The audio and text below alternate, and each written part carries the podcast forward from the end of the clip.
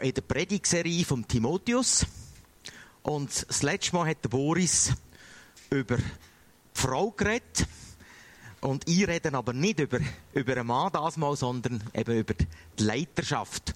Und die Leiterschaft, die wir ja gehört haben das letzte Mal, wo in der Vineyard keine Einschränkung ist vom Geschlecht, sondern wo alle Aufgaben und Dienste auch von einer Frau können wahrgenommen werden. Darum stören dich nicht die Frauen, wenn es teilweise von Leiter und nicht Leiterinnen ähm, im Text auch steht. Das sind natürlich selbstverständlich alle eingeschlossen. Wir sehen äh, gerade der erste Teil vom 1. Timotheus 3 an der Wand, oder die, die die Bibel haben, können sie aufschlagen oder Smartphone starten auf 1. Timotheus 3. Ich lese das gerade vor, die ersten paar Verse, wo es heißt, es heißt, und das ist ein wahres Wort, wenn sich jemand um ein leitendes Amt in der Gemeinde bemüht, strebt er nach einer großen und ehrenvollen Aufgabe. Darum kommt als Gemeindeleiter nur jemand in Frage, der ein untadeliges Leben führt. Er muss seiner Frau treu sein und sich durch Besonnenheit und Verantwortungsbewusstsein auszeichnen. Sein Verhalten darf keinen Anstoß erregen. Er muss gastfreundlich sein und er muss fähig sein zu lehren. Er darf weder alkoholsüchtig sein noch zur Gewalttätigkeit neigen. Muss freundlich sein, darf keinen Streit suchen und darf nicht am Geld hängen.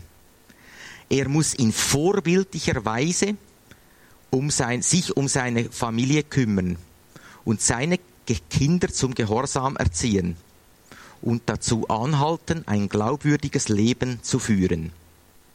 Oder kann jemand für die Gemeinde Gottes sorgen, wenn er nicht einmal imstande ist, sich um die eigene Familie zu kümmern?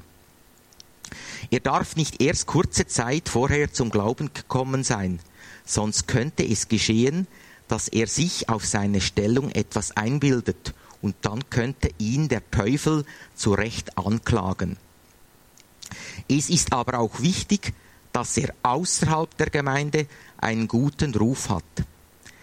Denn wenn übles Gerede über ihn verbreitet wird, könnte das der Teufel als Schlinge benutzen um ihn zu Fall zu bringen. Woi, das ist eine hohe Latte, eine hohe Anforderung, die hier ähm, ist. Und wir sehen hier bei den Charaktermerkmalen auf der nächsten Folie, also das Untadelig, das ist ein älteres Wort, in der neuen Übersetzung wird es übersetzt mit nichts auszusetzen. Hm, schwierig. Ein tadellos ähm, Leben. Oder auch Treue. Treue so einer Frau, so seiner Frau. Nur einer ist geheiratet, wie die anderen übersetzt. Charakterfest und besonnen. Oder freundlich und rücksichtsvoll. Kein Anstoß erregen. Verantwortungsbewusstsein. Es geht übrigens, der Text geht dann nachher weiter auch für Diakonen. Und dort heisst es auch glaubwürdig oder authentisch sein. Gastfreundlich fähig sein zu lehren. Nicht im Alkohol verfallen oder alkoholsüchtig, nicht gewalttätig, rücksichtsvoll, nicht streitsuchend, nicht geldgierig oder am Geld hängen, vorbildlich mit der Familie umgehen. Die Kind zum Gehorsam erziehen. Steht sogar in der Luther-Übersetzung. Ein vorbildlicher Ehemann und Vater und sogar einen guten Ruf außerhalb der Gemeinde haben. Er darf nicht frisch im Glauben sein.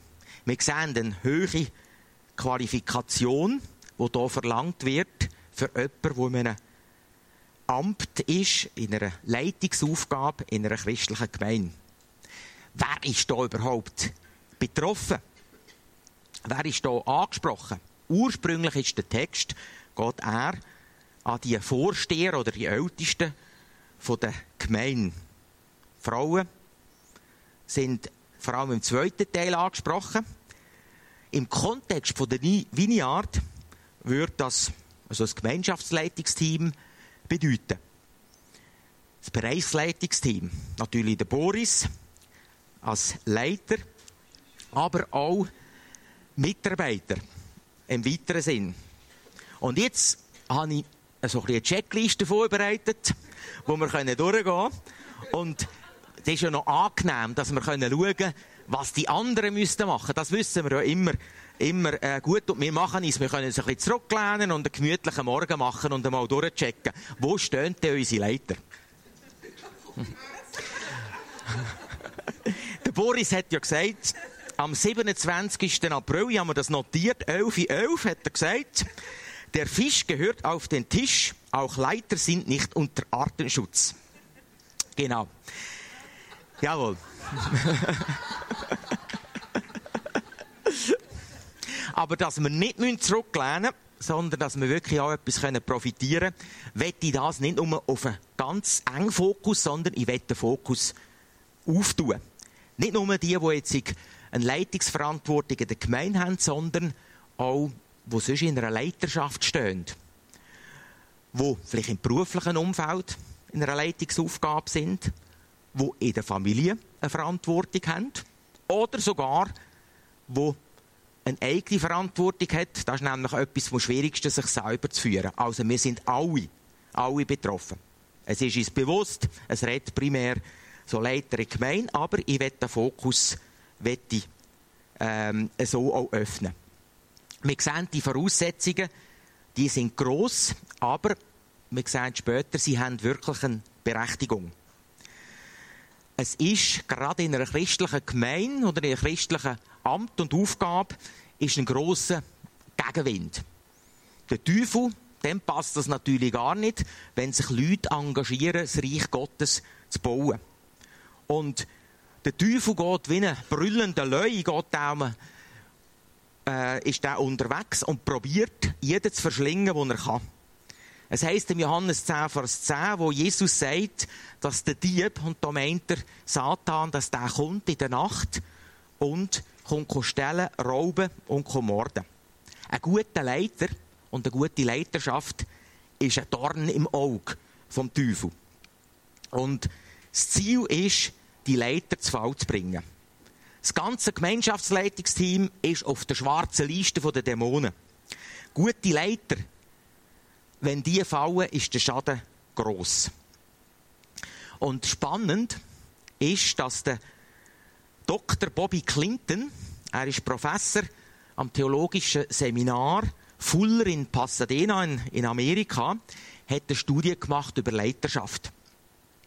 In der Bibel sind etwa 1000 Leiter, Führungspersönlichkeiten namentlich erwähnt. Aber nur etwa 100 sind vorgestellt. Und von diesen 100 sind etwa 50, hat man genug Informationen, um zu sehen, wie die geleitet haben und wie sie auch geendet haben. Und von diesen 50 sind leider nur etwa ein Drittel haben wirklich gut geendet. Das ist noch dramatisch. Er hätte so vier Kategorien gemacht, der Clinton, und hat die eingeteilt. Die 50. Die erste Kategorie ist so Leiter, die einen frühen Abbruch hatten. Meistens sind sie aus der Leiterschaft rausgezogen worden. Viel Zeit unfreiwillig. Durch Sturz, durch Tod, sie sind rausgenommen worden. Zum Beispiel der Simson, der Absalom, der Joschia, der, der Ahab. Sie haben wie nicht können ihren Weg beenden. So wie es Gott vorgesehen hat. Dann gibt es eine zweite Kategorie. Das sind die Leiter, die schlecht geendet haben. Die es gut gestartet haben, aber in der zweiten Hälfte ist es abwärts gegangen. Das ist viel Zeit zurückzuführen auf ihre Beziehung zu Gott, aber auch auf ihre Lernbereitschaft. Hier drinnen ist der der Saul als gutes oder als schlechtes Beispiel, ein Gideon, ein Simson oder auch ein Salomon, hat in der zweiten Hälfte ist abgegangen. Dann gibt es so eine dritte Kategorie, die haben ein mäßiges Ende gehabt. die haben ziemlich gut geschafft, sind vorangekommen, aber infolge von Fehlern, von Vergehen, haben sie ihren Dienst selber begrenzt. Und dann gibt es noch die, die ein gutes Ende genommen haben, wo es wirklich einen grossen Teil von dem, was in der Berufung sind, können umsetzen. Da gehörten Josef, Abraham, Daniel, Elisa, natürlich auch Jesus gehört hier dazu. Wir sehen, es ist nicht selbstverständlich, dass ein Leiter auch gut endet. Und interessanterweise haben die Voraussetzungen, die wir im Timotheus lesen und sehen, haben auch etwas zu tun mit diesen Stolpersteinen, die wir auch noch bisschen genauer anschauen wollen. Wo stolpern denn schlussendlich die Leute? Das sind nämlich alles Punkte, die hier aufgeführt sind. Und auch helfen, schlussendlich eben nicht stolpern und das gut beenden. Aber Leiter sind nicht nur im geistlichen Gegenwind, sondern jemand, der sich alter, jemand, der an der Front ist, ist auch immer in der Kritik ausgesetzt, in der Kritik der Gemeinschaft.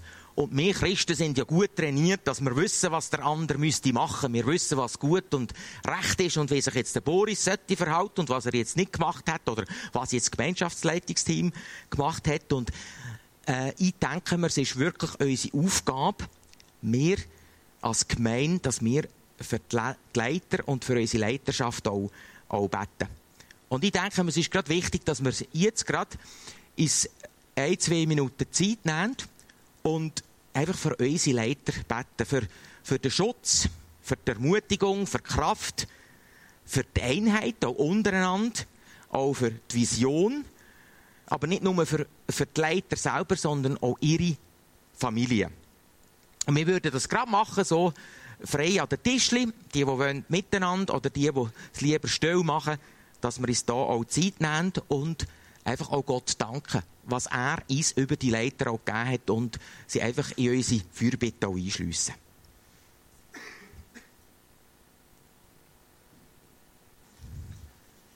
Ja, Vater, ich danke dir, dass du uns Leiter gegeben hast, die sich engagieren, die sich einsetzen und dass sie du segnest und dass du mit ihnen bist und dass du aber auch hilfst, die Stolpersteine können erkennen und einfach auch da ein gutes Ende, ein gutes Ende auch, oder in ein gutes Ende auch reinkommen. Danke dir, Vater. Amen.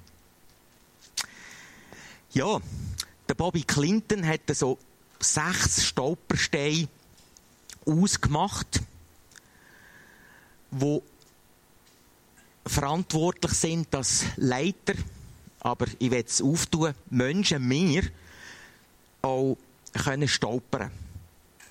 Und die Frage ist so ein die ich mir überlegen kann heute Morgen, welchen Stein könnte bei mir auf dem Weg liegen, wo ich könnte ähm, stolpern? Der erste Stein, das ist so die Finanzen, der Gebrauch oder eben der Missbrauch von den Finanzen, vom Geld. Viele Leiter sind in wichtige Entscheidungen involviert. Und wenn jemand so ein, ein Thema dort hat, vielleicht so Habsucht oder neigt oder ähm, nicht integer ist, dann kann es dort eine gewisse vorgehen, dass man einen unsauberen Umgang hat mit dem Geld. Und viele Leiter sind dort versucht worden und zu Fall gekommen. Wir sehen das in der Bibel. Der Gideon ist so ein Beispiel, wo er sich ähm, das Epod, das Gewand aus Gold und Purpur, das er äh, hat rauben gemacht hat. Aber die Verantwortung steht da im geschäftlichen Umfeld, dort, wo wir Entscheidungen haben, wo wir Verantwortungen ähm, haben, die das Geld betreffen, dass wir dort gerecht sind. Dass wir nicht zu unserem Vorteil etwas nützen. Dort sind wir gefordert mit der Ehrlichkeit. Oder persönlich. Wie schnell ist man ähm, in der Versuchung, vielleicht bei den Steuern nicht ganz anzugeben, eine Softwarelizenz zu haben, die man ähm, irgendwo bekommen hat. Oder im geistlichen Teil, es gibt eine Geschichte vom Pfarrer, der hat nach dem Gottesdienst hat er Kollekte genommen und hat die aufgerührt und hat gesagt, Herr, das, was du willst, was dir ist, das pouch und das, was runterkommt, das nehme ich für mich.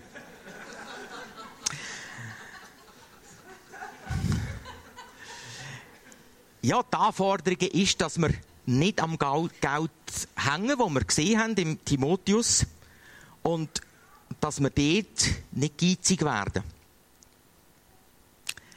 Geld, wissen wir, die Skandal, wo, wo äh, aus jüngster Geschichte ablaufen. Ich habe gerade ähm, im Januar gelesen, dass die Bank Goldman Sachs 5 Milliarden äh, Strafe bekommen hat in den USA, wo sie Geld hinterzogen hat. Und wir wissen auch die Skandale, die mit dem, mit dem Geld zu tun haben. In Deutschland wird im Moment gegen 100 Banken und Institute ermittelt wegen Steuerhinterziehung und es geht auch um Milliardenbetrag. Und das sind ja immer Menschen, die irgendwo dort, dort entscheiden. Also wir sehen, Geld ist ein Stolperstein. Der zweite Teil geht es um Macht, beziehungsweise um den Missbrauch von der Macht. Dort, wo Leitung nicht nur Funktion wird, sondern wo sich der Leiter identifiziert, wo er sogar seine Identität dranhängt, dort ist er versucht, auch seine Position zu verteidigen, manchmal auf eine noch gute Art, schlussendlich. Es gehört zu der legitimen Aufgabe von einem Leiter Autorität auszuüben. Aber das Ziel soll sein, um das Wohl der Menschen, dass sie den nötigen Freiraum haben. Und wenn jemand dort Macht anfängt auszuüben, wo nicht mehr in diesem Bereich ist, sich selber anfängt Vorteile verschaffen, seine Position ausbauen oder befestigen, dann wird es gefährlich dort. Dann leiden nicht nur die Leute, sondern schlussendlich er selber. Da haben wir auch gute Beispiele aus der Bibel, zum Beispiel der König Usia, der sich schlussendlich die priesterliche Autorität genommen hat, angemaßt hat und Gott hat ihn sofort, äh, Gott hat ihn gestraft, er ist aussätzig geworden und müssen faktisch abdanken.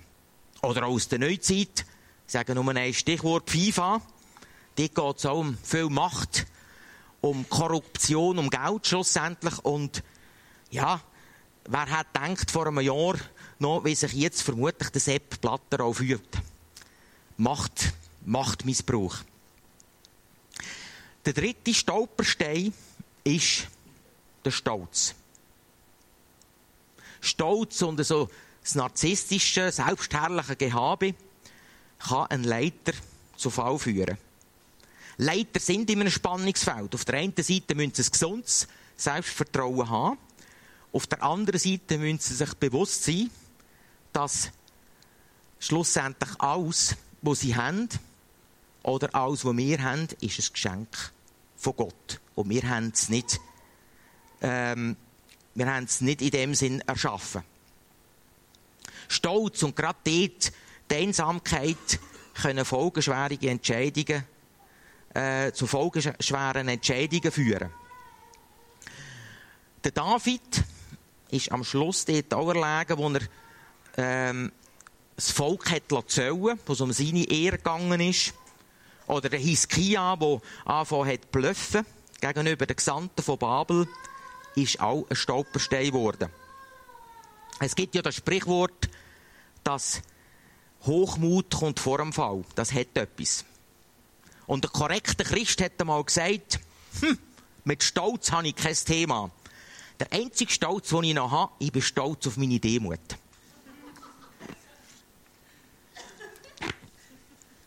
Der vierte Stolperstein, Sexualität oder vielmehr sexuelle Fehlverhalten. Dort ist die Gefahr gross.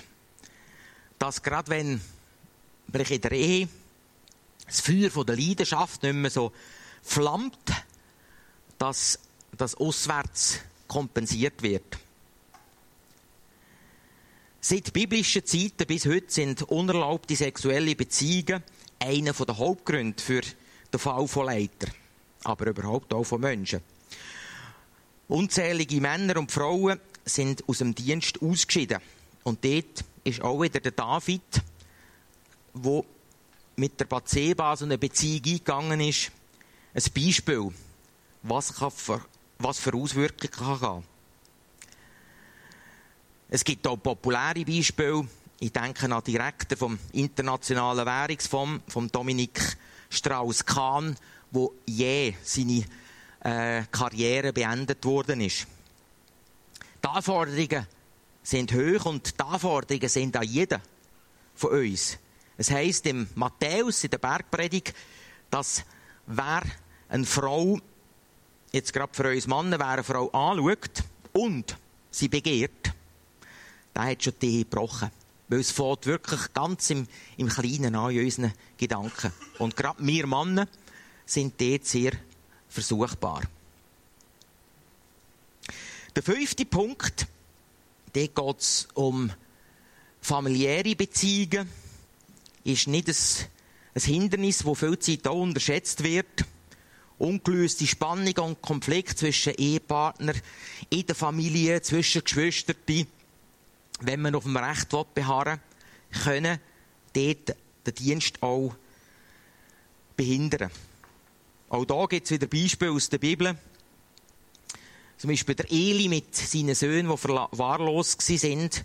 Oder der Salomo, der dort ein paar Themen mit seinen Frauen sind warnende Beispiele. Und dort ist wichtig, dass wir einfach auch, ja, gerade wenn es so Beziehungen sind, dass wir denen auch ins Auge schauen und sie, sie lösen. Aber auch, dass wir gerade dort etwas tun. Und da kann ich nur der Ehe oben wärmstens empfehlen, um können da einfach wirklich auch in dieser Einheit sein. Ja, noch der letzte Stolperstein, das ist so die Stagnation oder die Verflachung.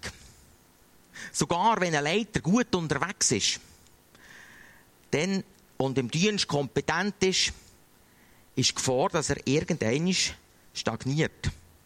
Er hat vielleicht genug Erfahrung, er hat sogar Erfolg. Aber irgendwo gibt es plötzlich ein ungesundes Stehenbleiben. Es kann dort etwas reinkommen. Vielleicht geht ihm die Visionen weg.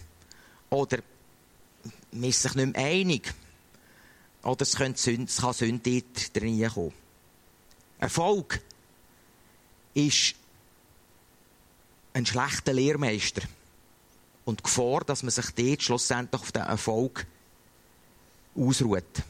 Beziehungsweise sich selber, ähm, selber plötzlich der Maßstab ist. Ja, wir sehen, das sind so, es gibt natürlich noch mehr, so sechs Stolpersteine. Und die Frage ist, was kann ich tun? Was kann ich tun, um dort nicht zu stolpern? Und ich will jetzt aber so ein bisschen auf der Helikopterebene anschauen, nicht jetzt spezifisch auf einen Punkt eingehen. Ich glaube, Gott ist dort so, dass er wirklich auch anklopft und zeigt, wo ist der Punkt. Aber wichtig ist dort, dass wir eine gute Beziehung haben zu Gott, dass wir dort eine Lernbereitschaft haben, mit dem Ziel, dass wir ihm immer ähnlicher werden, dass wir abhängig sind von ihm und so, dass wir mehr und mehr verändert werden. Gerade auch in diesen Stolpersteinen äh, innen. Und Gott führt uns viel Zeit in Situationen ein, wo wir ja, manchmal ein bisschen unter Druck kommen. Und in diesem Druck innen zeigt sich ja auch, wer wir wirklich sind. Und in welchem Gebiet, dass er so einen Stein ins zum Stolpern bringen Auch in welchem Teil wird er uns verwandeln will er uns unseren Charakter weiterentwickeln. Will er, dass wir noch mehr in die Blüte kommen, noch mehr werden wie er. Und da wird ich so zwei Wege aufzeigen in dieser, in dieser Beziehung, in diesem Weiterkommen. Ich sage dem einmal, das ist der Weg vom Bemühen und der Weg vom Übergeben. Es ist natürlich nicht schwarz-weiß die beiden Wege. Es ist nicht entweder oder, sondern es ist viel Zeit sowohl als auch. Ich spüre bei mir viel Zeit, dass meine Themen, meine Probleme etwas mit mir zu tun haben. Und viel Zeit geht es dort auch ums Loslassen, ums Abgeben. Bin ich der Maßstab oder ist Gott der Maßstab. Und ich bin vom Typ her eher so der, der, der sagt, ich mache das, was in meinen Möglichkeiten ist. Eher der Krampfer, der, der probiert, die Regeln auf, einzuhalten, der aber auch probiert, mit eigener Leistung, vielleicht so Stolpersteine aus dem Weg äh, zu bringen. Möglichst das gut zu machen. Aber ich bestimme, wie der Stolperstein oder wenn ich, wenn ich das machen will. Und ähm, treibe mich dann schlussendlich an. Und merke, was treibt mich schlussendlich? Was treibt mich auch vorwärts? Sind es meine Sorgen, mein Ansehen, mein Beruf, meine Finanzen, meine Freizeitgestaltung? Oder ist Gott, wo mich vorwärts nicht treibt, sondern zieht? Und der Weg vom Bemühen oder der Weg vom Eignen, das ist ein, ein Weg, wo wir vermutlich auch irgendwo in einem Bereich kennen. Und der andere Weg, der Weg vom Überlassen, vom Abgeben, das ist ein Weg, wo ich merke, mir persönlich, wo ich immer wieder am, am Eintrainieren bin. Also Gottes Ja. Also die, die Grundbasis, wo er sagt, nicht du musst dich abmühen und krampfen, sondern ich habe es für dich gemacht. Und Gott sagt zu uns, sagt zu mir, dir persönlich, du bist von ihm ausdenkt. Du bist gewollt. Du bist geliebt. Und trotz allem Versagen, trotz allen Schwächen, trotz allen Sünden, er hat bereits am Kreuz gezahlt. Alle deine Sünden sind vergeben. Du stehst im Bund mit ihm. Es ist eine unfassbare Liebe. Gott liebt dich so, als wärst du der einzige Mensch auf dieser Welt. Und ich kann machen, was ich will. Die Liebe bleibt stehen. Ich kann sie nicht reduzieren. Sie bleibt da. Und er spricht zum richtigen Zeitpunkt auch so einen Stolperstein an. Er ist mit uns dran. Er ist mit dir, er ist mit dir dran. In seiner Gnade, in seiner tiefen Zuneigung geht er mit dir den Schritt. Im Jesaja steht, mit ewiger Gnade will ich mich deiner erbarmen, spricht der Herr, dein Erlöser. Es ist gewaltig, das Ja ist da. Da sind die Stolpersteine, aber da ist sein Ja. Er ist für uns, er ist für dich. Es sind gewaltige Zusagen. Und das ist auch das Fundament, um in dem Prozess auch weitergehen, um den Jüngerschaftsprozess auch weitergehen. Sein bedingungslose Ja. Du bist seine Prinzessin, du bist sein Prinz. Und jetzt kommt aber der Punkt, da steht jetzt da. Und jetzt kommt die Arbeit, wo ich merke selber, das Vertrauen. Er tut es, er hilft dort. Und es braucht aber dort meine Bereitschaft. Es braucht meine Bereitschaft oder meine Genehmigung. Ein Mentor, ein erfahrener Seelsorger, hat einmal gesagt, es braucht die Genehmigung. Es braucht die Genehmigung von uns, dass wir sagen, jawohl, Gott, ich gebe dir die Erlaubnis. Mach du dort weiter. Weil er überfahrt uns nicht dort. Mach du dort weiter. Ich sehe, dort ist ein Stolperstein, der könnte der Punkt sein. Aber ich will mit dem aussetzen. Und er ist so sanftmütig. Und er kommt und geht mit uns den Weg. Aber es braucht den Schritt von uns, lohne ich mich auf das ein, lohne ich mich auf den Gestaltungsprozess mit ihm ein. Bin ich bereit, mein Herz zu erneuern, meine Gedanken zu erneuern? Weil ohne radikale Veränderung von unserem Herz können wir zwar gegen aussen gut dastehen, aber in Drucksituationen wird unser Charakter offenbar. Und es geht um das Loslassen, um das Abgeben. Aus dieser Beziehung zu ihm, wo er uns begleitet, können loslassen. Nicht ich bestimmen, sondern er spricht das an. Und für mich ist es manchmal schwierig, so auch so Situationen zuzulassen, so die Ohnmacht auch zuzulassen. Die Kontrollen abzugeben, meine Ziele abzugeben und zu sagen, machst du. Maria Brean hat einmal ein Buch geschrieben, das heißt Lola Gola. Loslassen, Gott überlassen. Das sagt so viel. Und das ist so ein Wort drin, so loslassen von unserem, von dem, was wir gerne wetten. Und das ist ja noch spannend. In der Managementlehre wird sehr, sehr stark auf Zielerreichung, auf Zielfokussierung wird gelehrt. Wir sollen das Ziel, das Ziel muss smart sein und, und, und, und so gehen wir so ein Ziel an. Und ich merke in meinem Leben, dass viele Ziele ich gar nicht erreicht habe, durch direktes Fokussieren bemühen, sondern auf dem Weg nach einem anderen Ziel. In der Bibel heißt es zum Beispiel, trachtet zuerst nach dem Reich Gottes und das andere fällt euch zu. Oder ein Beispiel, wenn wir selbstloser werden dann ist vielleicht das Ziel das, dass wir uns anfangen kümmern um unsere Nachbarn.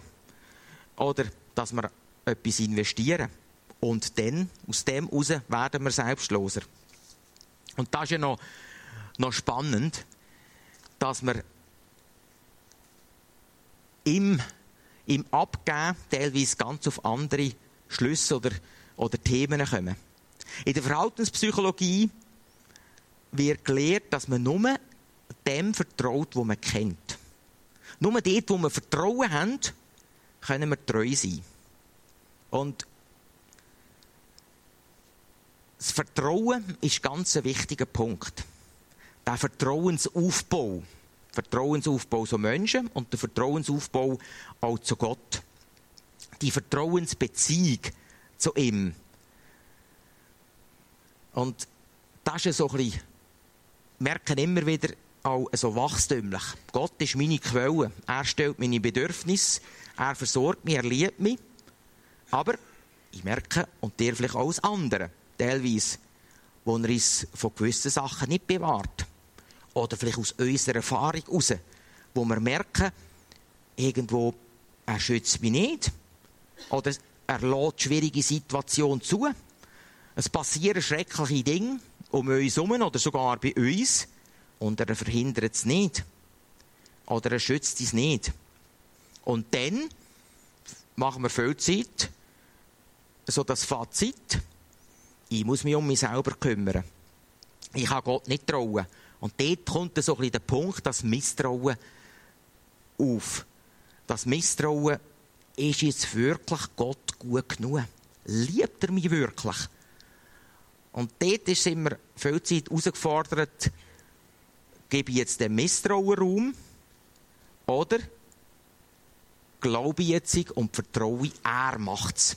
Das ist so das, das Spannungsfeld. Aber Gott sagt, er ist der Anfänger und der Vollender vom, vom Glauben.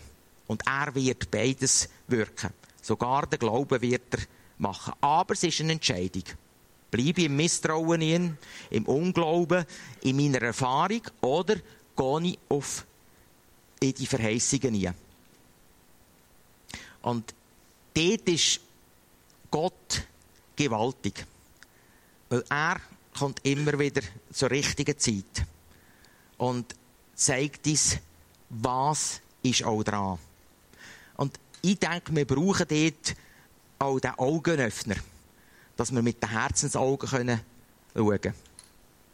Im Epheser, das sehen wir gerade an der Wand, in der Epheser sehen wir einen gewaltigen Vers, der hilft, gerade in so Situationen, wo, er schreibt, er öffne euch die Augen des Herzens, damit ihr erkennet, was für eine Hoffnung Gott euch gegeben hat, als er euch berief, was für ein reiches und wunderbares Erbe er für die bereithält, die zu seinem Volk gehören, und mit was für einer überwältig großen Kraft er unter uns, den Glaubenden, am Werk ist. Es ist dieselbe gewaltige Stärke, mit der er am Werk war, als er Christus von den Toten auferweckte. Ist das nicht gewaltig, dass Gott schlussendlich in uns innen das Erbe gegeben hat? Wir können es nicht mit dem Verstand erfassen. Wir können nicht ins Bemühen, sondern er hat uns das gegeben. Und zwar, ein Erbe ist ja, kommen wir nicht durch Bemühen oder mit durch Krampfen über, sondern zur Zugehörigkeit. Und es ist eine gewaltige Kraft in uns, die dort wirkt. Eine gewaltige Kraft, die uns verändert und schlussendlich unseren Charakter auch verändert. Und er sagt auch, was kein Ohr gesehen hat, äh, kein Auge gesehen hat und kein Ohr, das hat Gott denen bereitet, die ihn lieben. Es ist ein unfassbares, unfassbares Geschenk. Jetzt sehen wir auf der einen Seite die Stolpersteine, die Herausforderung, den Anspruch. Und auf der anderen Seite ist das, was Gott auch wirkt und dran ist. Und ich habe es in meinem Leben erfahren und vertraue darauf, dass auch Gott bei euch dort, an dem Ort, an diesen Stolperstein, dort auch, auch dran ist. Und ich komme zum Abschluss. Die Frage, wo wird Gott etwas ansprechen? Gerade heute Morgen, nur ein kleiner Punkt. Vielleicht ist es einer von diesen Punkten, die wir hier, hier sehen, wo so ein Stolperstein sein Vielleicht ist es aber auch ganz ein anderer Punkt. Und dann habe ich so die zwei Wege. Sagen dem der Vertrauensweg oder der Weg jetzt vom Misstrauen. Der, wo mich auf mich selber zurückrührt. Und die Frage ist, wo ist Gott dran und wo will er etwas verändern in dir? Mein Part ist da und unser Part, ich halte das an und er wird es verändern. Und ich denke, es ist gut, wenn wir in ein paar Minuten überlegen, wo Gott etwas verändern